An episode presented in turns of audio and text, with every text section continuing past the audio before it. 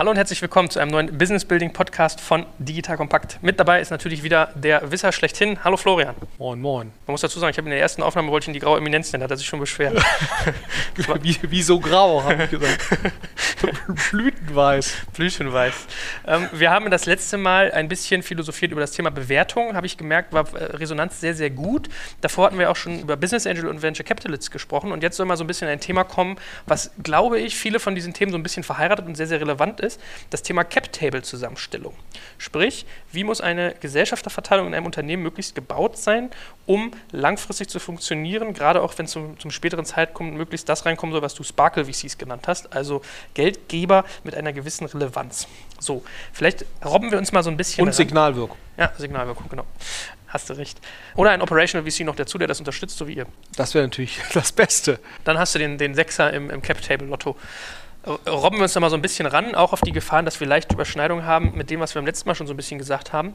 Wie viele Anteile sollte man eigentlich wann abgeben? Das heißt, welcher Grad der Verwässerung ist eigentlich aus so einer Signaling-Perspektive zu welchem Zeitpunkt akkurat und, und zumutbar?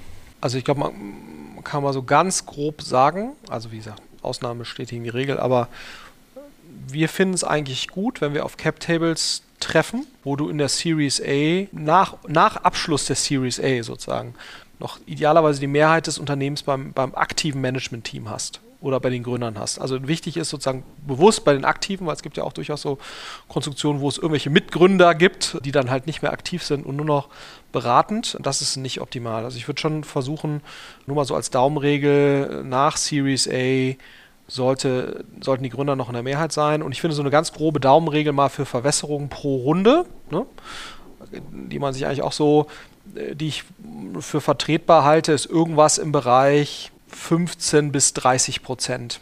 Ja, mal so als pro Runde. Seed ausgenommen. Auch da, auch Seed. Ja, also ich glaube jetzt äh, mehr zu verwässern als das, als 30, dann wird es halt schwer. Ne? Also tendenziell, lass es jetzt auch mal 35 sein oder so, ne? aber ich, mal, ich glaube von der Tendenz, es sollten halt keine 40 sein oder 45 in einer Runde, weil das natürlich dann deinen Flexibilitätsgrad nach hinten raus enorm einschränkt. Und wir versuchen da schon ein Stück weit darauf zu achten, wenn wir auch investieren in einer, in einer Early-Stage-Phase, in einer Series A-Phase, dass wir diese Verwässerungen nicht überschreiten, weil wir einfach wissen, dass das nach hinten raus dann irgendwo Probleme gibt und eben gegebenenfalls einen sehr guten Investor in der Series C oder sowas oder Series B dann eben abhalten kann. Ja, aber so als Daumenregel, glaube ich, kann man das ganz gut, ganz gut festhalten, so in dem Bereich. Jetzt kommt ein kleiner Werbespot. Aufgepasst! Wusstest du, dass HR-Teams heutzutage mit mehr Aufgaben denn je konfrontiert sind? In der aktuellen Studie HR Trends, die Zukunft der Personalarbeit 2024 von Sage, wurden HR-Teams aus sieben verschiedenen Ländern und über 20 Branchen befragt, um top aktuelle Insights in der Entwicklung des Personalwesens zu geben. Sage entwickelt HR-Tools und Software für dein Unternehmen, um Lohnabrechnungen, Personalmanagement, Buchhaltung und mehr zu vereinfachen. So, und die Studie von Sage zeigt unter anderem, dass ganze 91% der HR-Teams angeben, dass ihre Arbeit Arbeitsbelastung im letzten Jahr zugenommen hat, aber gleichzeitig glauben 79 Prozent der Befragten, dass Automatisierung ihre Prozesse zukünftig verbessern und Zeit sparen kann. Ebenfalls spielt auch KI eine große Rolle. Derzeit nutzen etwa ein Drittel bereits Chatbots wie ChatGPT in ihren Prozessen und circa drei Viertel der PersonalleiterInnen sind sich bereits sicher, dass KI die Arbeitsweise im HR revolutionieren wird. Du merkst, die Studie ist vollgepackt mit Statistiken, überraschenden Erkenntnissen und Tipps für HR-Führungskräfte, die vorankommen wollen und zeigt eine Momentaufnahme der sich stetig wandelnden Rolle von HR heute. Am besten schaust du dir die Studie HR-Trends, die Zukunft der Personalarbeit 2024 selbst an. Unter digitalkompakt.de slash Sage, S-A-G-E, kannst du sie dir komplett kostenlos herunterladen. Und wie immer findest du alle Infos auch auf unserer Sponsorenseite unter digitalkompakt.de slash Sponsoren. Werbung Ende. Das, das mag ja irgendwie für ich sag mal, gerade nicht so erfahrene Investoren. Ich habe das beobachtet bei Leuten, die zum ersten Mal anfangen mit so Business Angel-Geschichten oder vielleicht kleine Fonds aufsetzen, erstmal kontraintuitiv sein. Also ich erinnere mich an Gespräche mit Menschen, die sich gefreut haben, haben gesagt, ich habe 100.000 Euro investiert und 50 Prozent der Anteile. Damit kann ich die Firma kontrollieren, habe irgendwie einen Hebel drin. Viele gehen ja auch mal so ein bisschen auf dieses Thema Sperrminorität, wollen sie über, über, über, überwachsen, also 25,1 Prozent wenigstens Warum? Also was kannst du denen mitgeben? Warum ist sowas äh, sozusagen, was auf den ersten Blick vielleicht attraktiv wirkt, nach hinten raus eigentlich eher negativ? Solche Themen wie ich will die Firma kontrollieren und ich will Sperrminorität haben. Also zum einen gewisse Einflussrechte oder sehr viele Einflussrechte, die man meint haben zu müssen, lassen sich auch beim Beteiligungsvertrag regeln. Ad 1. Ja? Also alles das, was du über eine Sperrminorität äh, an Mitspracherechten irgendwie gesetzlich hättest, kannst du auch in einem Beteiligungsvertrag regeln, wenn das erforderlich ist. Und, und vom Grundsatz her muss man natürlich schon sagen, investieren ist ja ein Outlier-Business oder ein Ausreißer-Business. Das heißt, Geld verdienen tust du nicht, indem du dein Downside minimierst, ja, sondern indem du dann die Wahrscheinlichkeit eines sehr guten Upsides maximierst. So, und, und ich glaube, alle erfahrenen Investoren zeichnen sich eigentlich dadurch aus, dass sie sagen, wie erhöhe ich die Wahrscheinlichkeit auf einen Ausreißer? Und eine Firma, die 100.000 Euro an irgendeinen Investor in der Seed-Phase gegeben hat, verringert einfach dramatisch ihre Wahrscheinlichkeit, ein Ausreißer zu werden. So, und, und ich glaube halt, wenn man meint, risikoreich in der frühen Phase investieren zu müssen, dann tut man das ja, um, um das Upside was sich daraus dann hoffentlich ergibt, zu maximieren. Ne? So, und ich glaube, das ist, das muss ja eigentlich die Philosophie sein. Und, und, und, und, die Wahrscheinlichkeit, dass dort ein sehr guter Investor, also die Wahrscheinlichkeit, dass überhaupt ein Investor einsteigt, wenn das Gründerteam 100.000 Euro 50 Prozent abgibt, ist nicht so besonders hoch. Also da redest du jetzt nicht von irgendwelchen Sparkle VCs, sondern da redest du schon von jedem klar denkenden Investor. Äh, ähm, der würde halt sagen, ein Gründer, der das tut, hat entweder so wenig Erfahrung oder so wenig Ahnung, dass ich mich jetzt schon fragen muss, ob ich da gerne dabei sein möchte. Ausnahme kann natürlich immer sein, ein Business wird mit diesen 100.000 Euro profitabel und die Person, die da investiert, ermöglicht irgendwas ganz Tolles, was dazu führt, dass diese, dieses Business erstmal profitabel wird und sich dann ganz toll entwickelt. Ne? Also es kann immer Ausnahmen geben, warum das doch Sinn macht. Aber sag mal, der, der klassische VC Startup Venture Capital Fall, da wäre das schon sehr ungewöhnlich, wo das dazu führt, dass das die, die Ausreißerwahrscheinlichkeit maximiert. Und du musst ja immer an Wahrscheinlichkeiten denken. Es mag immer Ausnahmen geben, ne, wo das dann doch irgendwie Sinn macht, aus welchen Gründen auch immer. Ähm, aber ich denke mal, in der Tendenz äh, kann man schon sagen, dass man damit die Wahrscheinlichkeit eines Ausreißers äh, dramatisch äh, reduziert. Und das, das, und das nächste, was man eigentlich noch sehen muss, egal welche Studie man sich anguckt, Firmen, die Ausreißerpotenzial haben nach oben, und die produzieren ja den Großteil der Returns von Investoren die brauchen acht bis zehn bis zwölf Jahre, um dieses Ausreißerpotenzial zu realisieren. Ne? So, das heißt, du musst eigentlich eine Kapitalstruktur bauen, die acht bis zehn bis zwölf Jahre das aktive Management bei der Stange hält und sagt, die sind damit happy. Ne? Und das muss man sich natürlich schon fragen, ob jemand nach vier Jahren immer noch sagt, das war damals eine gute Idee. Ne? Weil ich glaube, das unterschätzen Leute auch häufig selbst wenn Leute das in dem Moment akzeptieren, ist ja schon die Frage, ob sie nach drei Jahren noch sagen, das war damals eine gute Entscheidung und die Person hat mich fair behandelt. Ne? Weil äh, ich bin ja nur dann motiviert, eine tolle Firma zu bauen als Management oder als Gründer, wenn ich auch nach drei Jahren noch sage, der Investor, der hat damals mich fair behandelt und wir haben eine gute Arbeitsbeziehung. Der Unternehmer ist ja sozusagen, oder der Gründer ist ja letztendlich das Aller, Allerwichtigste dass diese Firma wirklich äh, ein Ausreißer werden kann. Das heißt, ich muss den auf jeden Fall motiviert halten über einen so langen Zeitraum. Denn, denn den Gründer auszuwechseln, und das ist ja auch mal so, dass, äh, glaube ich, auch so diese, diese Misconception, die teilweise besteht, als Investor darauf hinzuwirken, dass ein Gründer sein Amt aufgibt oder ein Geschäftsführer und durch jemand anderes ersetzt wird, das ist immer Mist, ne? weil das ist, ähm, es bringt wahnsinnig viel Unruhe in die Firma. Eine Firma ist ja nur dann erfolgreich, wenn sie optimal die Stärken eines Gründerteams oder Managementteams hebelt und die Schwächen ausgleicht. Das heißt, eine Organisation, wie gut die mit dem Management zusammenspielt, ist immer eine hochindividuelle Geschichte. Es gibt ja nicht den erfolgreichen Unternehmer, sondern es gibt die erfolgreiche Unternehmer-Organisationskonstellation. Und das muss halt zusammenpassen. Ne? Und dass du jetzt Leute auswechselst, das, das kann schon mal sein, aber es ist nicht optimal. Ne? Also die meisten erfolgreichen Firmen zeichnen sich eigentlich dadurch aus, dass sie eine relativ hohe Konstanz im Management oder, oder Gründerteam haben. Und, und, dem wirkt man dann natürlich auch entgegen, wenn man den Leuten 50 Prozent abnimmt. Gut, also wir fassen zusammen. Wenn ich zu früh zu viele Anteile äh, verliere als Unternehmer, ist das insofern problematisch, als dass das im Prinzip so ein bisschen Kaskadeneffekte hat, weil man ist wahrscheinlich auf lange Sicht nicht mehr sauber genug incentiviert. Die, Ver die Verteilung der Kräfte ist nicht mehr sauber. Es schreckt andere, da sind wir so ein bisschen beim Thema Signaling, andere Venture Capitalists durch diesen Gedanken ab, weil denen klar ist, die Chance, dass es ein Ausreißer wird, sprich, dass es überproportional hohe Wertsteigerungen dieses Unternehmens gibt, nimmt signifikant ab, in dem Maße, wie Gründer sozusagen oder Unternehmer, die das federführend vorantreiben, nicht sauber incentiviert sind. Und es ist natürlich nochmal ein negatives Signal zum Unternehmer selbst, der das mit sich machen lässt. Vielleicht. Wobei äh, man da entschuldigenderweise sagen kann, dass sicherlich das in einem deutschen Markt oder europäischen Markt nicht ganz so schwerwiegend ist wie jetzt in einem amerikanischen Markt, ne, weil natürlich sozusagen das Kenntnis-, Wissensniveau des durchschnittlichen Gründers über diese Effekte noch nicht so durchgedrungen ist im Markt, wie das sicherlich im angloamerikanischen Markt ist. Also das negative Signaling zur Gründerperson von sowas ist sicherlich nicht so stark, wie das jetzt im angloamerikanischen Bereich wäre.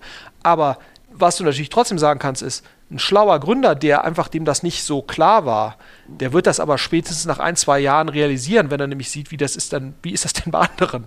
Und bei denen ist das nicht so. Ne? Und dann hast du halt eine instabile Konstellation. Ja, also wo du dann sagst, hm, da ist ein Gründer, der wird wahrscheinlich sich zurück überlegen, hm, der Investor, der mir das damals abgenommen hat, hat mich nicht fair behandelt. Und das ist natürlich eine instabile Konstellation, wo du auch als Investor nicht unbedingt dabei sein willst, weil du sagst, das, lass die das mal schön alleine austragen. Ja, so, das soll, soll nicht mein Problem sein. Und das unabhängig davon, wie gut die Firma substanziell ist. Ne? Das ist ja nochmal so das, äh, ja, also man, man muss dann überproportional erfolgreich als Firma sein, um das dann auszugleichen. Also hat man im Prinzip dieses, dieses Signaling, also Signaleffekte auf drei Ebenen. Einmal was das Unternehmen betrifft, weil der Cap-Table irgendwie an irgendeiner Stelle ruiniert ist, was spätere Investoren abschreckt. Einmal in Bezug auf den Unternehmer, Schrägstrich Gründer, weil der sich als unerfahren outet und hinterher wahrscheinlich Frust schiebt. Und aber auch auf den Investor, der daran mit partizipiert, weil er sich als äh weil du sagst, das ist eigentlich ein Investor, der, der, mini, also der zieht Gründer über den Tisch und minimiert tendenziell sein Downside. Ne?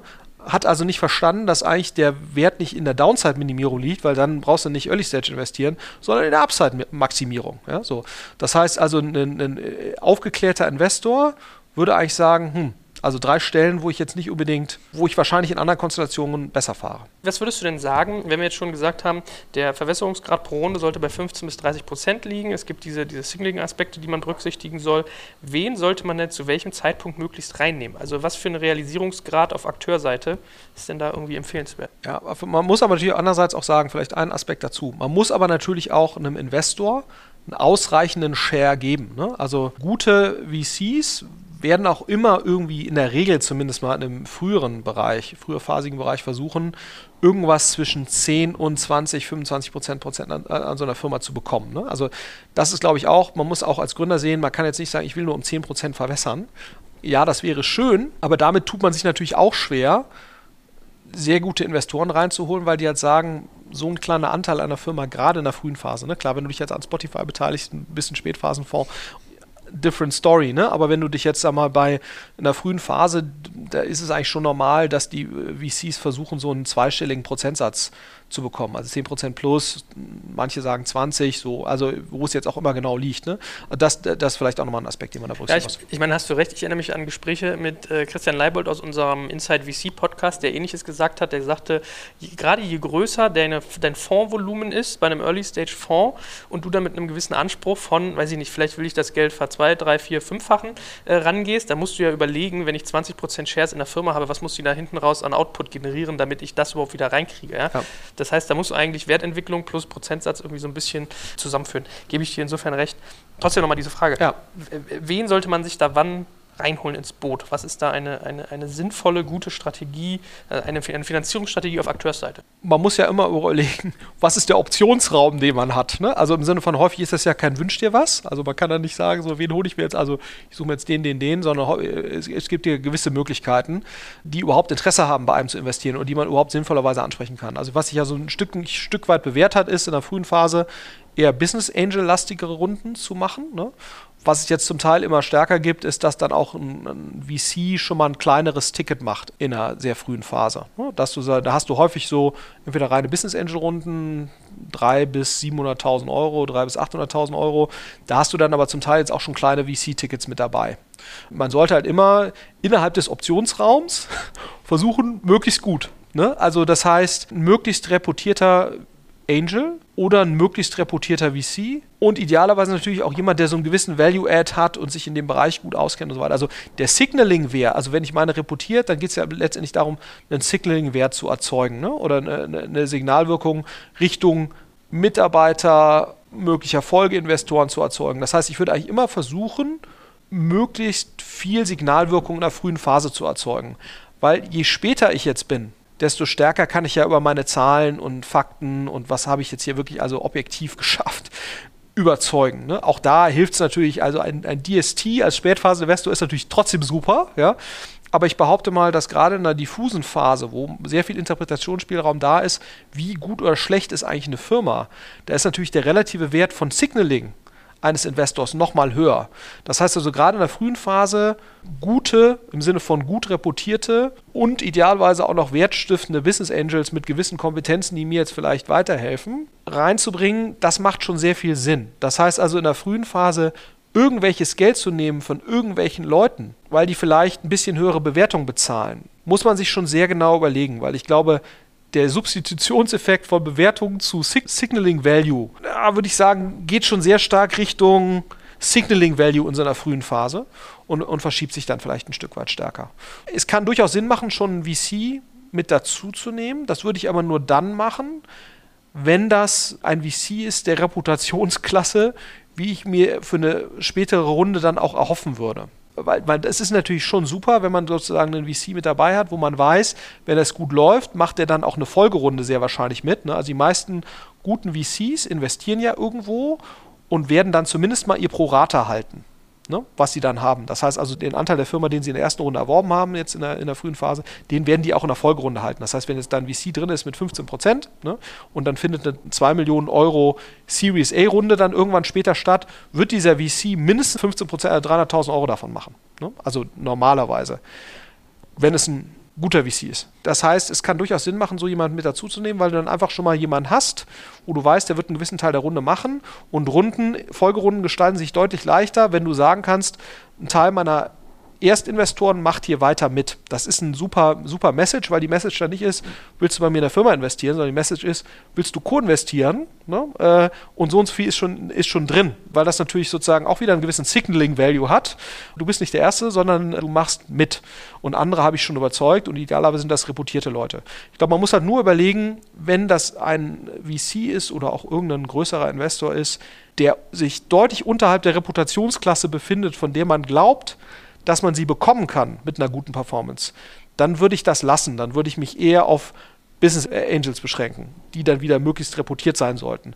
So, das heißt, ich würde immer gucken, dass ich mich immer am oberen Rand meine, meines Reputationsoptionsspektrums bewege. Klar, das ist natürlich das Wunschszenario. Ne? Wenn ich natürlich nur fünf Leute habe, die geben mir Geld und die sind alle jetzt äh, nicht besonders äh, reputiert, dann kann ich da stundenlang drüber nachdenken, wer da jetzt irgendwie der Beste ist. Es muss natürlich immer im, im Möglichkeiten-Set sein. Aber ich finde, das Bewusstsein zu haben, Konfigurationstheorie quasi, die Konfiguration, die ich mir am Anfang baue, die determiniert sehr stark den Pfad, auf dem ich mich bewegen werde. Das greift natürlich auch hier. Ne? Wenn ich mit einer nicht besetzten oder negativen Reputation einsteige auf Investorenseite, dann ist es schwerer, als wenn ich mit reputierten Investoren einsteige, in der Folgerunde dann reputierte Investoren reinzuholen. Weil jeder Folgeinvestor wird dann halt sich das angucken und sagen, hm, wieso ist der denn da drin? Ne? Was ist dessen Mehrwert? So. Das ist erstmal etwas, gegen das du dann wieder anargumentieren und ankämpfen musst. Und wenn man es nicht muss, dann würde ich natürlich das nicht, äh, würde ich mir das halt ersparen. Ne? Jetzt kommt ein kleiner Werbespot. Aufgepasst! Wusstest du, dass HR-Teams heutzutage mit mehr Aufgaben denn je konfrontiert sind? In der aktuellen Studie HR Trends, die Zukunft der Personalarbeit 2024 von Sage, wurden HR-Teams aus sieben verschiedenen Ländern und über 20 Branchen befragt, um top aktuelle Insights in der Entwicklung des Personalwesens zu geben. Sage entwickelt HR-Tools und Software für dein Unternehmen, um Lohnabrechnungen, Personalmanagement, Buchhaltung und mehr zu vereinfachen. So, und die Studie von Sage zeigt unter anderem, dass ganze 91% der HR-Teams angeben, dass ihre Arbeit Arbeitsbelastung im letzten Jahr zugenommen hat, aber gleichzeitig glauben 79 Prozent der Befragten, dass Automatisierung ihre Prozesse zukünftig verbessern und Zeit sparen kann. Ebenfalls spielt auch KI eine große Rolle. Derzeit nutzen etwa ein Drittel bereits Chatbots wie ChatGPT in ihren Prozessen und circa drei Viertel der PersonalleiterInnen sind sich bereits sicher, dass KI die Arbeitsweise im HR revolutionieren wird. Du merkst, die Studie ist vollgepackt mit Statistiken, überraschenden Erkenntnissen und Tipps für HR-Führungskräfte, die vorankommen wollen und zeigt eine Momentaufnahme der sich stetig wandelnden Rolle von HR heute. Am besten schaust du dir die Studie HR-Trends, die Zukunft der Personalarbeit 2024 selbst an. Unter digitalkompakt.de slash Sage, S-A-G-E, kannst du sie dir komplett kostenlos herunterladen. Und wie immer findest du alle Infos auch auf unserer Sponsorenseite unter digitalkompakt.de slash Sponsoren. Werbung Ende. Was würdest du denn sagen? Jetzt ist ja relativ oft das Wort reputiert gefallen. Wo, wonach wähle ich solche Leute denn aus? Das heißt, woran erkenne ich eigentlich Reputation? Es ist ja für jemanden, der vielleicht gerade noch nicht so tief verwurzelt ist in der Branche, relativ schwierig zu sagen, ist dieser oder jener Venture Capitalist jetzt besonders namhaft, besonders irgendwie geeignet für mich? Hat der vielleicht auch einen strategischen Wert? Hat der Netzwerkfaktoren, die irgendwie für mich eine Rolle spielen? Was würdest du sagen, wie wählt man da die richtigen Akteure aus? Ja, also man kann ja schon sehen, also das Einfachste ist ja letztendlich Track Record, wo sind die noch drin? So, und wenn das reputierte Firmen sind, dann ist tendenziell auch die Person reputiert. Also so. immer so verzerrungsanfällig, oder? Also zumindest. Absolut. Wenn ich, wenn ich manchmal so, ja, wir waren aber bei Facebook investiert. In Klammern, wir haben so nach dem Börsengang fünf Aktien gezeichnet, oder? Das, da gibt es ne? ja den einen oder anderen Kollegen, der, der Pre-IPO über Second Market sagt und dann sagt, ich bin Facebook-Investor. Das stimmt. Aber ich glaube, es ist zumindest mal ein, ein erster Startpunkt zu sagen, okay, jemand, der bei einer guten Firma in einer frühen Phase investiert hat, der fällt schon mal ans Suchraster. Und dann würde ich idealerweise, wenn man die Möglichkeit hat, würde ich mit Leuten sprechen, wo diese Leute investiert haben. Das machen wir ja auch. Man ist erstaunt, wie viel man über so Referenzchecks rausbekommt. Und ich glaube, wenn man mit ein paar Leuten redet zu bestimmten Personen und die Zeit würde ich mir auf jeden Fall nehmen und ich würde auch ganz offen, kann man auch machen, Business Angel fragen, sag mal, mit wem arbeitest du denn noch so zusammen oder wo hast du noch investiert? Kannst du mir da mal einen Kontakt herstellen? Also die, die meisten Investoren, die nichts zu verbergen haben, sollten das dann auch tun, ja. Und das würde ich auf die Zeit würde ich mir nehmen, weil ich glaube, wenn man daran glaubt, was ich vor ein paar Minuten gesagt habe, also dass man eben wirklich äh, Fahrtabhängigkeit greift gerade in der frühen Phase, was Investorenqualität angeht, greift sehr, sehr stark, dann ist, äh, sind diese ersten Investoren, die sind schon wahnsinnig wichtig für das, auf den Pfad, auf dem ich, auf den ich mich so begebe. Das heißt, da die richtigen Leute auszuwählen, macht wahnsinnig, wahnsinnig viel Sinn. Das heißt also erstmal schauen, wer ist wo drin und dann zu referenzieren, macht sicherlich auch Sinn. Und wenn es First-Time-Business Angels sind, also die das bisher noch nicht gemacht haben, weil sie jetzt eben vorher kein Geld hatten und jetzt haben sie gerade einen tollen Exit gemacht und jetzt investieren sie, dann speist sich ja die Reputation letztendlich aus dem unternehmerischen Erfolg der Person. Das ist ja auch bei vielen. Ne? Die meisten Business Angels sind ja irgendwelche Unternehmer. Das heißt, wenn du jetzt der Gründer von Trivago bist, dann hast du per se eine tolle Reputation, weil Trivago einfach eine der, eine der tollsten Digitalfirmen ist, die wir in Deutschland so hatten, halt insgesamt. Ne? Das heißt, dann ist es vielleicht kein, keine Reputation, die sich aus, aus, der, aus der Investorentätigkeit speist, wobei die auch relativ viele Business Angel macht, äh, Investments machen, die gut sind. Also jetzt ein Trivago-Beispiel. Aber äh, auch das äh, wäre ja eine, ein guter Indikator für, für Reputation. Wollen wir mal noch zwei Sonderformen des Cap-Tables behandeln, nur so in, in relativer Kürze? Mhm. Ähm, der erste wäre so rund das Thema Crowdfunding. Was würdest du sagen, sind crowdgefundete Unternehmen eher positiv aus Signalsicht oder eher schwierig, was CapTable angeht? Ich glaube, man muss überlegen, was für Unternehmen das sind. Ne? Also äh, eine Form des Crowdfundings sind ja irgendwelche Kickstarter-Sachen oder so. Und da kann das schon sehr viel Sinn machen, ne? zu sagen, äh, ich will ein bestimmtes Produkt bauen und ich lasse mir das vorfinanzieren von der Crowd, die das dann eben auch kauft. Ich habe einen Marketing-Effekt.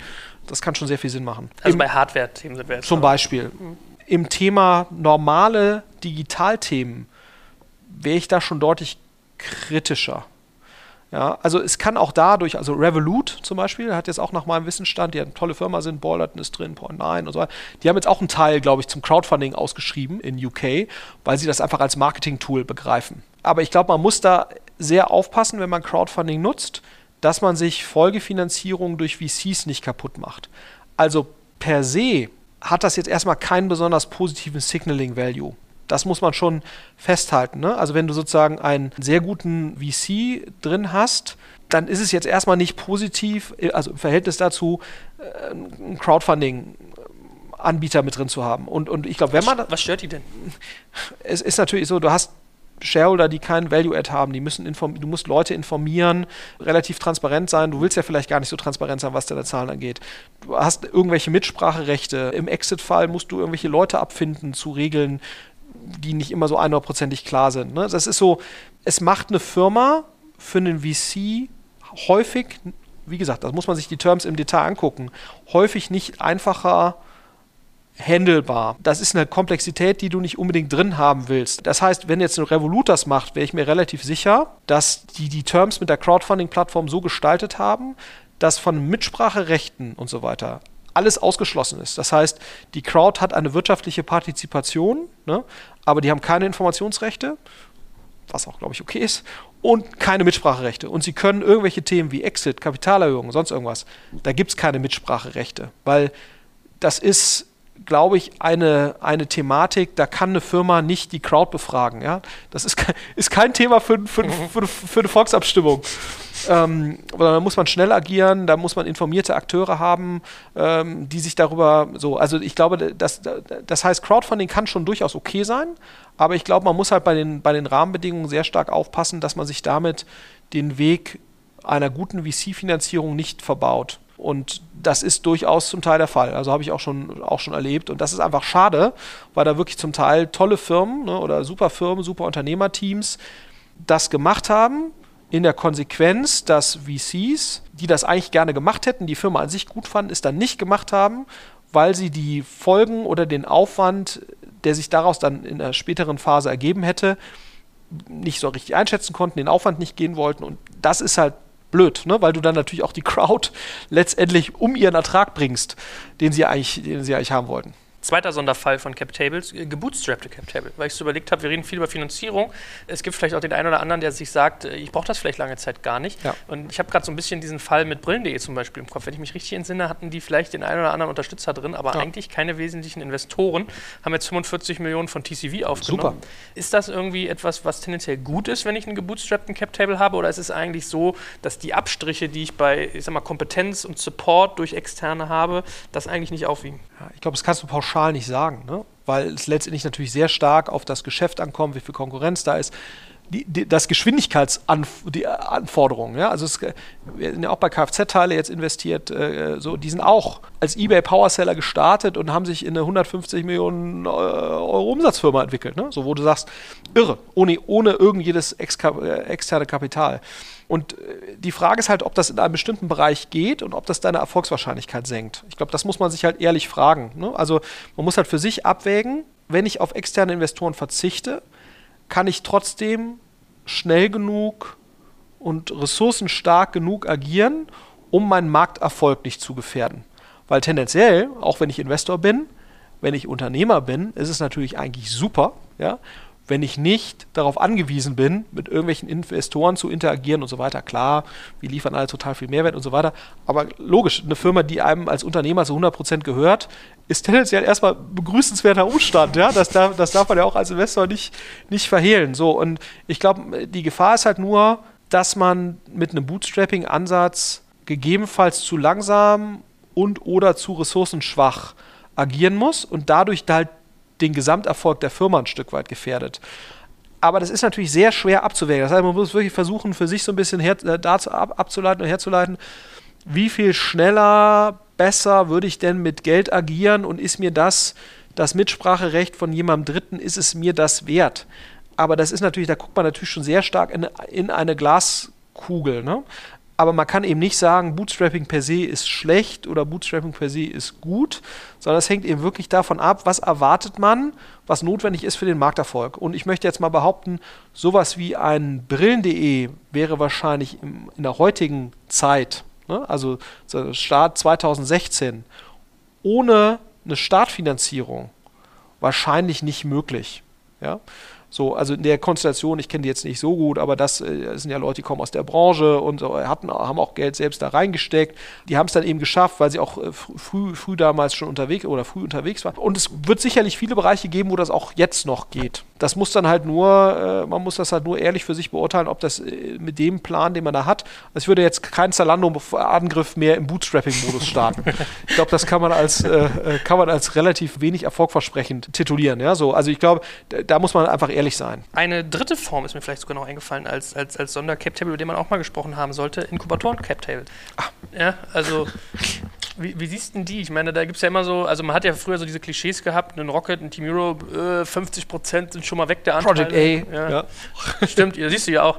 Also die, diese Form des Cap-Tables, würdest du sagen, es ist valide, wenn ein Inkubator für sich äh, in, in Anspruch nimmt, zu sagen, ich habe mehr Prozente, weil ich habe in der Wertschöpfungskette dies und jenes geleistet? Genau, was, wie würde man vielleicht erstmal, wie, wie würde ich jetzt Inkubator definieren? Ne? Aber das ist natürlich leider, gibt ja Verwirrungs, äh, wenn du mal, äh, ich glaube, zehn Leute in der Branche fragst, was ist ein Accelerator versus ein Inkubator versus ein Company Builder, wäre ich nicht Ja, sag ich erstaunt, wenn du zehn unterschiedliche Antworten bekommst. Aber also ich würde jetzt mal sagen, ich, ich kann es nur sagen, wie ich einen Company Builder definiere. Ich würde ihn so definieren, äh, ein, ein Inkubator, ich würde ihn, ihn so definieren, jetzt in, in auch diesem Fall oder in dem hier relevanten Fall, das ist eine Organisation, die eine Idee hat und dann ein Gründerteam für diese Idee rekrutiert. Ne? Aber die Idee kam quasi vom Company Builder, Inkubator. äh, ja, vom, vom, vom, vom, sorry, vom Inkubator. Und dann rekrutiert man dieses Management-Team und das führt das quasi Gründer, Geschäftsführerartig und leistet dann noch gewisse Unterstützungsfunktionen. Ein Company Builder wäre jetzt im Vergleich dazu jemand, der einfach Unterstützung leistet, aber nicht zwangsläufig die Institution ist, die auch diese Idee hatte. Ja? Und ein Accelerator wäre jetzt irgendwie sowas wie Axel Springer Plug and Play, wo du sagst, das sind gründergeführte Unternehmen, die kommen in ein mehr oder weniger strukturiertes Mentoring-Programm, äh, kriegen dann vielleicht noch Office Space und ein bisschen Geld und dafür geben sie halt einen relativ kleinen Prozentsatz, in der Regel deutlich unter 10%, an den Accelerator aber es ist jetzt eben keiner, die haben keine großartige Unterstützungsinfrastruktur und investieren auch nur relativ kleine Beträge. Das wäre für, für mich jetzt so ganz grob die Abgrenzung. Was ist das Problem bei Inkubatoren Cap Tables, auf die wir ja auch zum Teil treffen? Man muss halt sehen, dass erfahrungsgemäß relevante Firmen, und wir alle wollen ja in relevante Firmen investieren, ob das jetzt Unicorns sind oder in Deutschland ab ein paar hundert Millionen sind relevante Firmen, die brauchen 8, 10, 12 Jahre, hatten wir ja gerade schon, um so groß zu werden.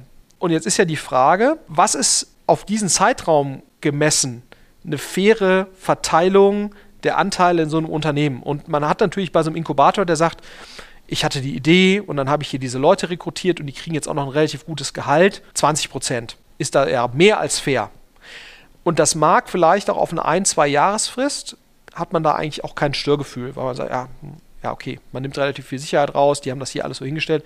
Aber wenn man natürlich mal auf eine 8 bis 10 Jahresfrist rechnet, da muss man natürlich sagen, okay, dann verschiebt sich das halt ein Stück weit, ne? weil zumindest mal ein sehr gutes Management-Team wird ja irgendwann extrem businessmodellspezifische Kompetenz aufbauen. Das heißt, da kann der Inkubator vielleicht hier noch ein bisschen supporten. Oder, aber du willst ja als Inkubator eigentlich, dass sie nach drei, vier Jahren das Business im Detail verstehen, genau wissen, was sie tun, super exekuten und du stehst ja im Idealfall eigentlich nur noch an der Seite und, und freust dich und klatscht. So. Aber dann muss man natürlich sagen, nach vier Jahren, wenn dann die Wissensverteilung so ist und auch der Wertbeitrag im Jahr vier, fünf, sechs so ist, dann ist natürlich die Frage, ist das noch gerechtfertigt mit diesen 50 Prozent beim Inkubator? Ne? Und das ist eben so ein bisschen die Problematik dabei. Das heißt, was man ja sieht, ist, wenn man möchte, dass ein Management-Team sehr lange dabei bleibt, und das muss man ja, ne, aus der gleichen Überlegung, die wir gerade hatten, man will ja quasi, dass ein Management-Team, eine Organisation, eine Firma um sich herum baut, die optimal Stärken äh, hebelt und Schwächen ausgleicht. Da braucht man eine hohe Konstanz, die Leute müssen lange dabei bleiben, sonst werden die diesen Wert sehr wahrscheinlich nicht realisieren. Das heißt, man muss ja eigentlich schon von Anfang an einen Cap-Table bauen, der die Leute sieben, acht, zehn Jahre lang trotzdem motiviert hält. Das heißt, die Wertschöpfung eben nicht nur auf die ersten zwei Jahre betrachtet, sondern auf diesen Gesamtzeitraum. Da sehen, müssten Cap-Tables sicherlich anders aussehen, zumal man sich, und das äh, merkt man eben auch, sehr reputierte VCs tun sich sehr schwer damit, in ein Cap-Table zu investieren, wo 50 Prozent einem Company Builder, Inkubator gehören, 20, 25 Prozent im Management-Team und der Rest dann eben dem Investor. Ja, es ist nicht unmöglich, da sag mal, sehr reputierte VCs reinzubekommen, aber ich vermute mal, wenn du jetzt mit einem Excel sprichst oder einem Google Ventures oder einem Index oder einem Balderton, dann tun die sich mit solchen Cap-Tables sehr schwer. Und die Hürde, in diese Firma zu investieren, ist einfach nochmal dramatisch viel höher. Wenn sie denn überhaupt da investieren, das siehst du halt nur relativ selten. In der Series C, die sonst irgendwas, ist das dann wieder nicht, nicht so schlimm. Bloß du musst halt erstmal dahin kommen. Ne? Also ein top performendes Inkubatormodell in der Series C, das mag dann immer noch tragfähig sein und dann kommt dann vielleicht ein super Spätphaseninvestor dazu. Aber von der Tendenz würde ich schon sagen, die Wahrscheinlichkeit, einen sehr, sehr guten VC in der Series A für einen, jetzt wie gerade beschriebenen äh, Inkubator-Cap-Table zu bekommen, ist nicht so besonders hoch. Und da muss man sich ja auch aus Company-Builder oder Inkubator-Sicht halt fragen, ist das eine wertmaximierende Strategie oder sage ich nicht von Anfang an, ich gebe dem Management-Team halt 50% oder 45%, nachdem jetzt schon relativ viel Finanzierung drin ist, aber mindestens mal so viel, wie ich mir gebe, vielleicht sogar noch mehr, selbst wenn sich das im ersten Moment komisch anfühlt, aber, aber, aber die Wertschöpfung, wenn das die richtigen Leute sind, die die Firma sehr groß machen, dann hoffentlich, dann mag das die, die wertschöpfendere Strategie sein. Ja? Äh, und ich glaube, das machen sich viele nicht so äh, im Detail klar, weil es sich halt komisch anfühlt. Jetzt kommt ein kleiner Werbespot. Aufgepasst. Du kennst es doch sicherlich auch. Der Frühling ist im vollen Gange, es müsste mal wieder geputzt werden oder auch ausgemistet. Also wir haben das Thema auf jeden Fall gerade, denn nach unserem großen Live-Treffen von unserem Business Club Makers and Shakers missten wir gerade unseren ganzen Keller aus und dabei gibt es auch Dinge, da habe ich gar keine Lust, die aufwendig ins Internet zu stellen, sondern suche Hilfe. Und zwar haben wir da einen spannenden Partner, den kennst du bestimmt auch schon, denn mit Rebuy kannst du deine gebrauchten Artikel, wie zum Beispiel Bücher, Musik, Filme oder Technik wie Smartphones, HiFi und vieles mehr verkaufen. Komplett stressfrei, ohne lästige sonstiges Erstellen von Anzeigen und vor allem ohne stressige Kommunikation mit KäuferInnen. In nur 30 Sekunden findest du heraus, wie viel Geld du für deine Artikel bekommst und wenn dein Artikel im Lager von Rebuy angekommen ist, bekommst du das Geld ganz automatisch schon sechs Tage später ausgezahlt. Also, mach's wie wir, spar dir doch einfach das Text- und Abfotografieren deiner Schätze und besuche direkt Rebuy. Unter digitalkompakt.de slash Rebuy habe ich dir eine Weiterleitung eingerichtet und alle Infos findest du wie immer auch auf unserer Sponsorenseite unter digitalkompakt.de slash Sponsoren. Werbung Ende. Ja, vor allem, es kommt noch hinzu,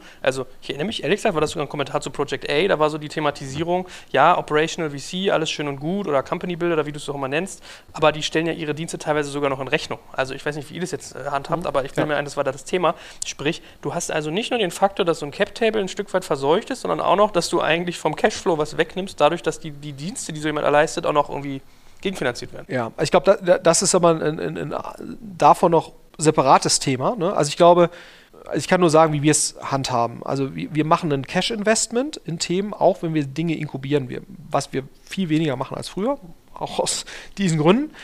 Aber wir machen immer ein Cash-Investment, wofür wir unsere Anteile bekommen. So, und dann können die Firmen Services von uns nutzen. Und da gibt es eine Preisliste und dann bezahlen sie oder machen es nicht. Aber ich glaube, es wäre nicht gut, Services gegen Equity zu erbringen ich glaube, das muss man trennen. Das ist immer noch nicht unproblematisch. Das würde, wäre aber ein eigener Podcast, fairerweise, also was da so die Feinheiten und so weiter sind. Aber in der Tat, glaube ich, ist die einzig cleane Strategie zu sagen oder halbwegs cleane Ansatz, man investiert Geld, dafür gibt es einen Anteil. Wenn ich der Inkubator des Modells bin, ist meine Bewertung relativ attraktiv, aber ich bezahle immer noch eine Bewertung, die halbwegs okay ist. Mhm und äh, ich übertreibe es nicht mit meinem Anteil, um nach hinten raus das Modell nicht kaputt zu machen. Und wenn dieses Modell dann noch Leistung von mir in Anspruch nehmen möchte, dann bezahlen sie dafür und idealerweise charge ich als Company Builder oder Inkubator dafür einen möglichst geringen Preis. Weil ich glaube, das ist, äh, das ist der, der eben so gering ist, wie ich ihn eben mir leisten kann, um meine Infrastruktur noch zu bezahlen. Und das ist eben die, das Riesenthema, weshalb dieses Company Builder Inkubator Modell so schwierig ist, du brauchst halt relativ hohe Investmentmittel in Relation zu den Infrastrukturkosten, die du hast. Wenn das kippt, daran sind ja eine Reihe von Inkubatoren zugrunde gegangen oder tun sich deswegen sehr, sehr schwer, weil du halt äh, große Investmenttöpfe brauchst, um eine gewisse Management-Fee zu haben, um dir auch eine gewisse Infrastruktur leisten zu können, die du eben nicht zu hart in deine Portfoliofirmen weiterverrechnest. Wir stecken halt einen mittleren siebenstelligen Betrag in unsere Infrastruktur pro Jahr, die wir quasi subventionieren und eben nicht weiter berechnen. Aber das können wir halt nur, weil wir einen relativ großen Fonds haben. Und idealerweise würden wir so noch weniger weiter belasten, weil unser Modell ist ja nicht das Erbringen von Services gegen Gebühr, sondern wir wollen ja Geld damit verdienen, dass idealerweise die, die Firmen wertvoll werden. Und, und ich glaube, da muss man sich halt entscheiden. Ne? Und ich glaube, das die, die, die Problematik bei einem Company Builder, man muss sich, glaube ich, wirklich entscheiden, womit verdiene ich Geld? Mit dem Erbringen von Services oder mit dem hoffentlich wertvoller Machen meiner Beteiligung. Und äh, ich glaube, das Modell kann man auch nicht mischen. Also ich glaube, man kann kein Beratungsmodell mit einem Investmentmodell mischen, weil einfach die Incentives sich sehr, sehr schwer miteinander vereinen lassen. Ich glaube, das ist dann eben die nächste äh, Thematik, die du hast die nicht direkt im Cap-Table hängt, sondern äh, die damit zusammenhängt, dass du halt aus dem Inkubator rauskommst. Lass uns doch auch mal einen Satz sagen rund um das Thema ESOP. Weil wir haben irgendwie sehr viel dazu gesagt, wie so Teams incentiviert sein sollten. Ähm, das ist eigentlich noch so ein bisschen nachgelagert zu dem, was wir vorher gesagt haben, wie viele Anteile sollte man in welcher Runde weggeben. Aber wie, wie, regelt man das zum Beispiel? Also du hast ja auch gesagt, es geht viel darum, aktives Management und aktive Akteure zu binden. Also ich glaube, es macht Sinn, möglichst frühzeitig ein ESOP einzurichten. Also vielleicht mal für alle, die das nicht kennen, äh, Employee Stock Option Program, sprich genau. Beteiligungsprogramme für Mitarbeiter. Genau, ich glaube, was da, was da nochmal wichtig ist, womit wir sehr gute Erfahrungen gemacht haben, ist tendenziell eher einen virtuellen ESOP. Ne? Das heißt also, wo das erleichtert eine Reihe von Themen, wenn du nachher irgendeine Gesellschaft merch oder irgendwo einbringst, dass du eben keinen, dass, dass du möglichst wenig Leute mit realen Anteilen hast, sondern eben Leute mit wirtschaftlicher Partizipation. Aber da, wie gesagt, das würde jetzt zu weit führen. Ich würde möglichst früh ein ESOP einrichten. Jeder halbwegs professionelle VC wird mit Einstieg auf das Einrichten eines ESOPs bestehen.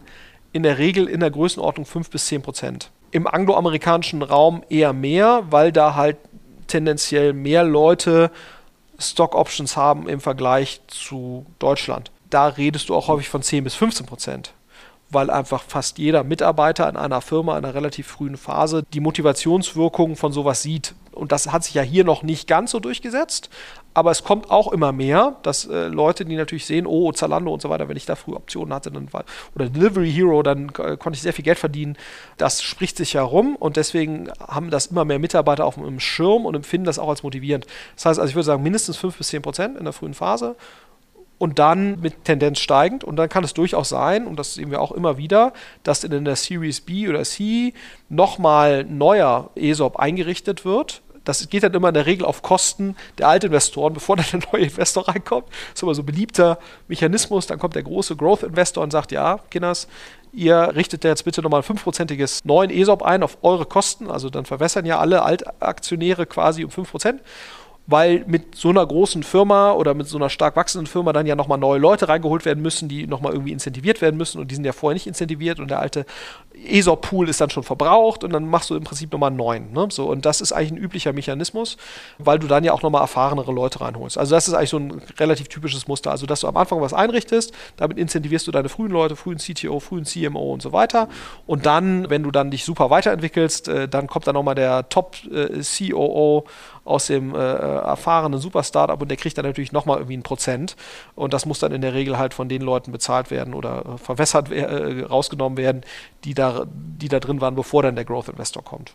Generell würde ich sehr stark mit ESOP arbeiten, weil ich glaube, es motiviert und es sollte idealerweise natürlich auch dazu führen, dass die Cash-Belastung in der Phase, wo eine Firma noch nicht profitabel ist, idealerweise ein Stück weit sinkt, ne? weil du natürlich Leute ein Stück weit von den Gehaltsforderungen runterbekommst und dadurch, sag mal, den Cash der Firma in der Phase schonst, wo weniger Ausgabe von Cash ja eine überproportional äh, hohe Wirkung hat, äh, als, als jetzt in der späteren Phase.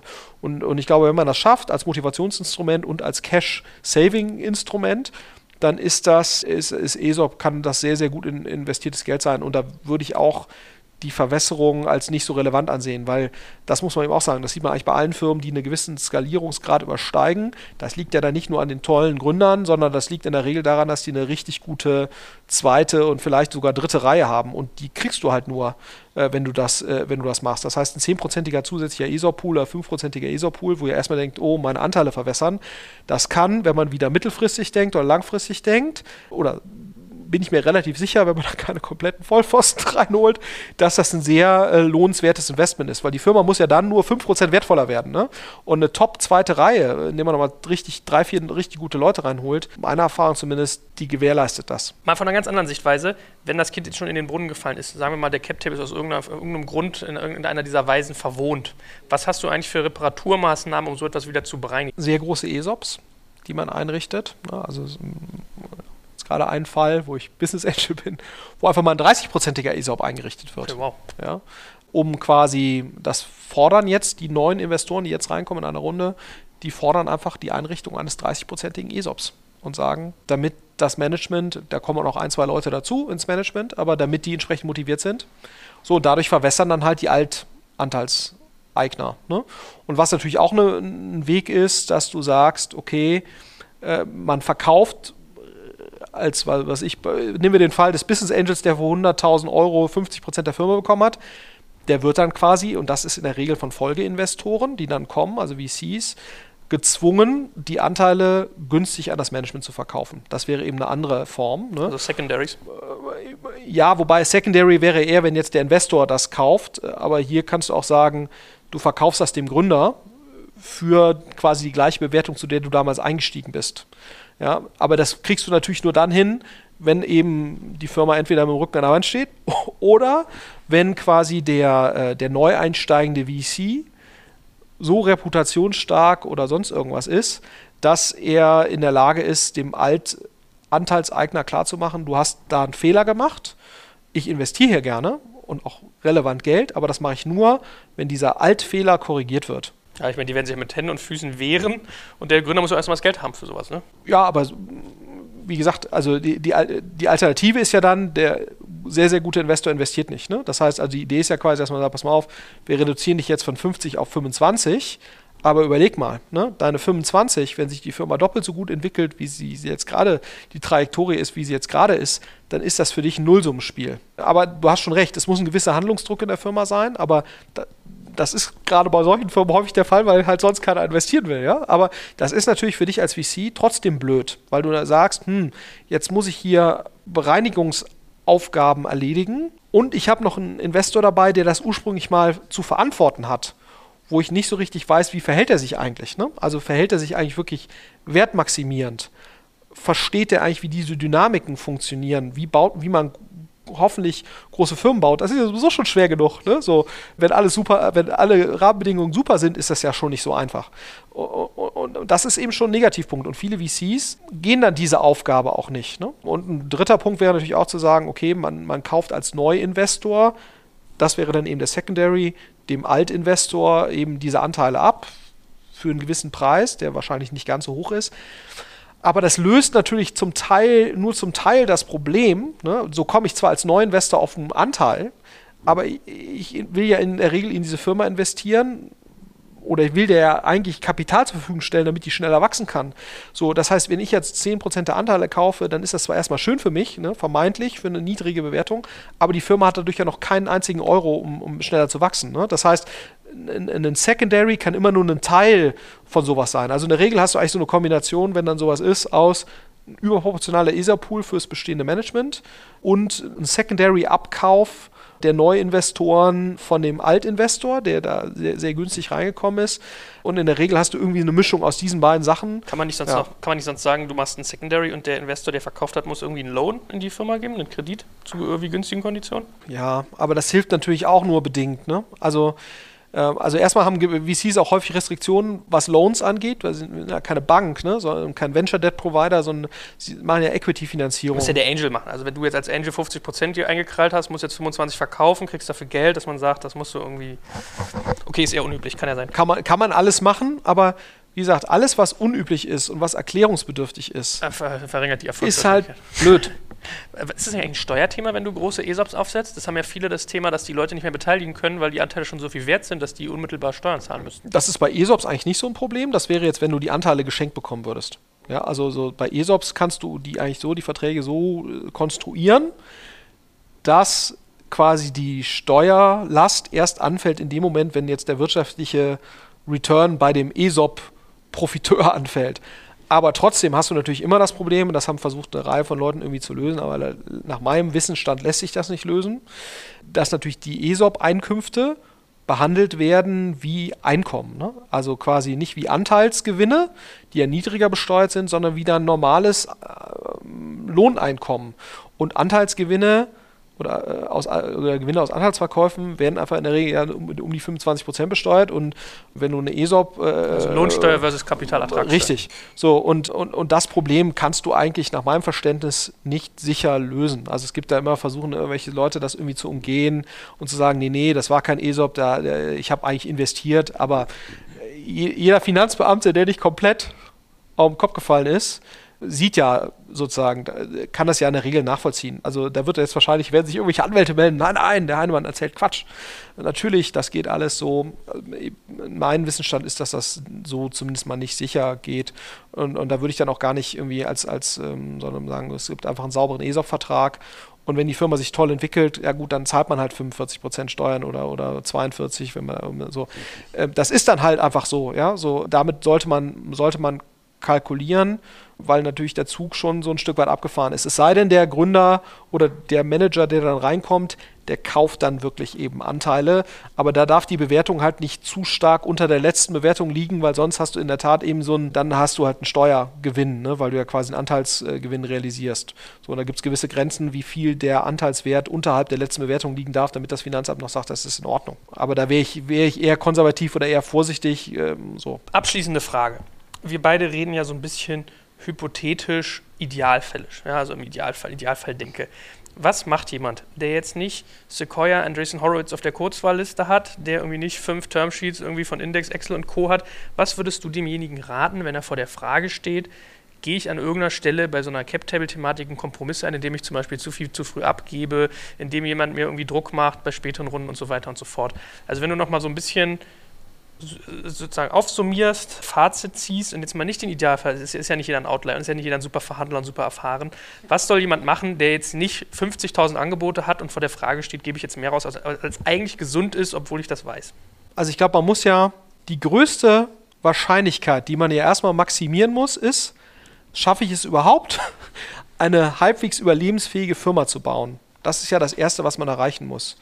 So, das heißt, wenn ich einen Kompromiss eingehen muss, und das ist ja leider bei 99% aller Gründer der Fall, dann würde ich sagen, die Folgen, der Folgen, das folgenschwerste Problem ist ja, wenn du unterkapitalisiert bist. Weil du dann deine Firma gar nicht erst zum Laufen bekommst. Das heißt, wenn du einen Tod sterben musst, ja, wie du es jetzt ja gerade so letztendlich ja umreißt, dann stirbst du wahrscheinlich eher den etwas zu hohen Verwässerungstod als den zu wenig Geld. Ne? Weil ich glaube, du hast dann hast du zumindest noch die Chance, das zu korrigieren. Ne? Also, weil wenn du dich dann doch noch ganz toll entwickelst, dann steigt natürlich deine Verhandlungsmacht. Auch gegenüber deinen bestehenden Investoren. Da kannst du noch sagen, pass mal auf, wenn ich jetzt hier weitermachen soll, liebe Freunde, dann wird jetzt nochmal umverteilt. Also es passiert bei uns auch regelmäßig im Portfolio, dass Leute eben in einer späteren Phase nachverhandeln. Das äh, das funktioniert, völlig, ja. Je besser du performst, klar. Ja, so, also das heißt, du hast als Unternehmer in einer sehr gut funktionierenden Firma eine extrem hohe Verhandlungsmacht gegenüber deinen Investoren. Weil du immer sagen kannst, hört mal zu, Freunde, für euch ist das hier ein Major Asset, für, für mich auch, aber ich hätte gerne so und so viel Prozent mehr, ESOP oder sonst irgendwas. Das heißt, eine, eine, sehr gut funktionierende Firma hast du im Nachhinein noch Gestaltungsmöglichkeiten. Das heißt, du musst eigentlich schauen, dass du, wenn du äh, das alles nicht so optimal gestalten konntest, musst du gucken, dass du die Erfolgswahrscheinlichkeit des operativen Geschäfts deiner Firma maximierst. Und das tust du in der Regel, indem du ein bisschen mehr Geld aufnimmst, auch wenn du gegebenenfalls verwässerst. Und das heißt natürlich auch, dass sozusagen, wenn du jetzt sagst, okay, selbst wenn das jetzt nicht der tollst reputierte Investor ist, wenn er dir ausreichend Geld zur Verfügung stellt und du sonst keine Wahl hast, dann kannst du auch das natürlich noch korrigieren, wenn deine Firma überproportional gut performt. So, das heißt, das wäre wahrscheinlich so die relativ kurze Antwort auf diese Frage. Ja, super. Ich glaube, da waren sehr, sehr viele spannende, praxisnahe Einsichten dabei. Wie immer danke ich dafür ganz herzlich und dafür nicht. Bis zum nächsten Mal. Bis zum nächsten Mal. Mach's Ciao. gut. Jetzt kommt ein kleiner Werbespot.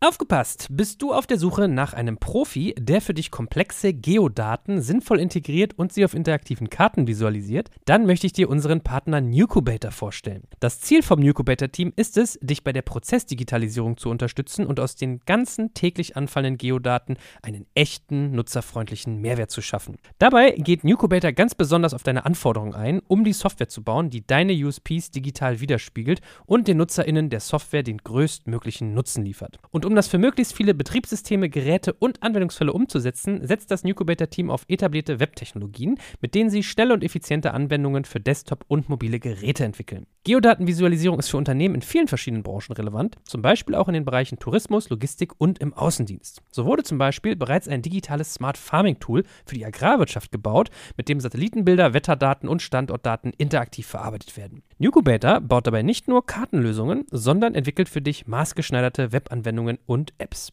Wenn du also einen Partner suchst, der deinen bestehenden USP ins digitale Zeitalter hebt, dann schau doch einfach bei Nucubator vorbei. Ich habe dir unter digitalkompakt.de slash Nucubator, schreibt sich mit C, eine Weiterleitung eingerichtet. Und wie immer findest du alle Infos auch auf unserer Sponsorenseite unter digitalkompakt.de slash Sponsoren. Werbung Ende.